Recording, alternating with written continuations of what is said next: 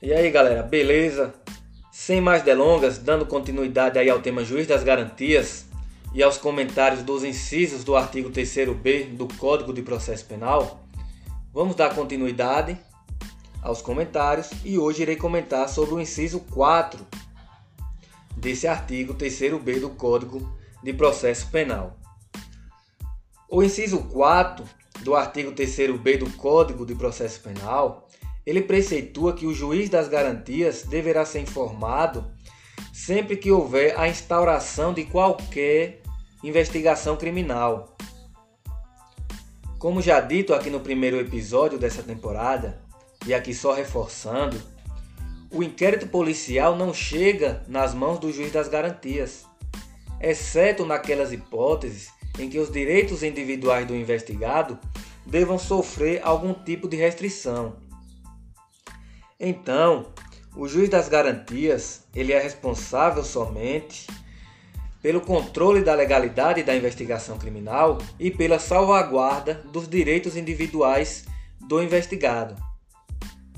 Em razão da estrutura acusatória do processo penal, não é autorizado ao juiz das garantias se imiscuir nas investigações. Portanto, ele não pode, por exemplo, requisitar abertura de inquérito policial e nem requisitar diligências investigativas. Pois, como se sabe, o inquérito policial tem por finalidade colher aqueles indícios suficientes de autoria e materialidade de um determinado delito, e essas informações irão futuramente sustentar uma denúncia e, consequentemente, até mesmo uma condenação daquele determinado investigado. Portanto, se o juiz se imiscuir nas investigações, estará ele a ocupar o lugar de acusador. Então, o juiz das garantias, ele somente será informado da abertura das investigações. E ele será informado da instauração de qualquer investigação criminal, seja ela policial, administrativa ou de qualquer outro órgão legitimado. Uma curiosidade, pessoal, é que, em que pese o juiz das garantias deva ser informado da abertura de qualquer investigação criminal, ele não está entre as autoridades a ser informada acerca do arquivamento do inquérito.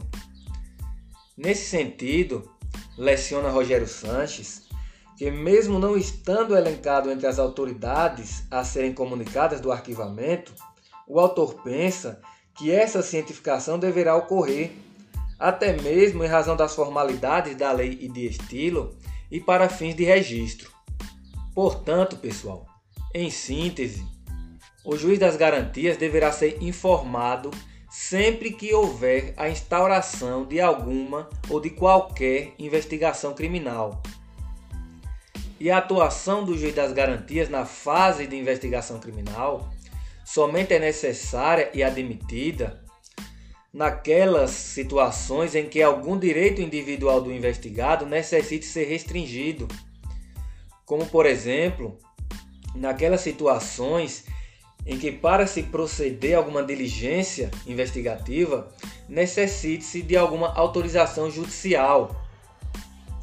Cito aqui, por exemplo, algum pedido de busca e apreensão, uma quebra de sigilo telefônico ou bancário, algum tipo de prisão, seja ela preventiva ou temporária.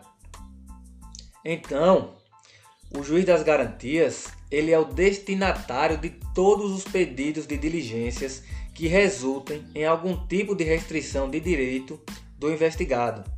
E ele é o responsável para decidir também eventuais medidas cautelares representadas pela autoridade policial ou requeridas pelo Ministério Público.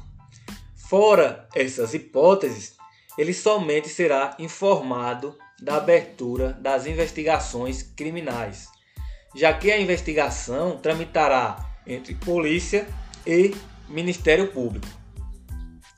É isso aí, pessoal. A dica de hoje foi essa. Encerro o episódio por aqui. Aguardo vocês no próximo episódio, onde estarei dando continuidade ao tema Juiz das Garantias, trazendo aí comentário aos incisos do artigo 3b do Código de Processo Penal. Aguardo vocês lá.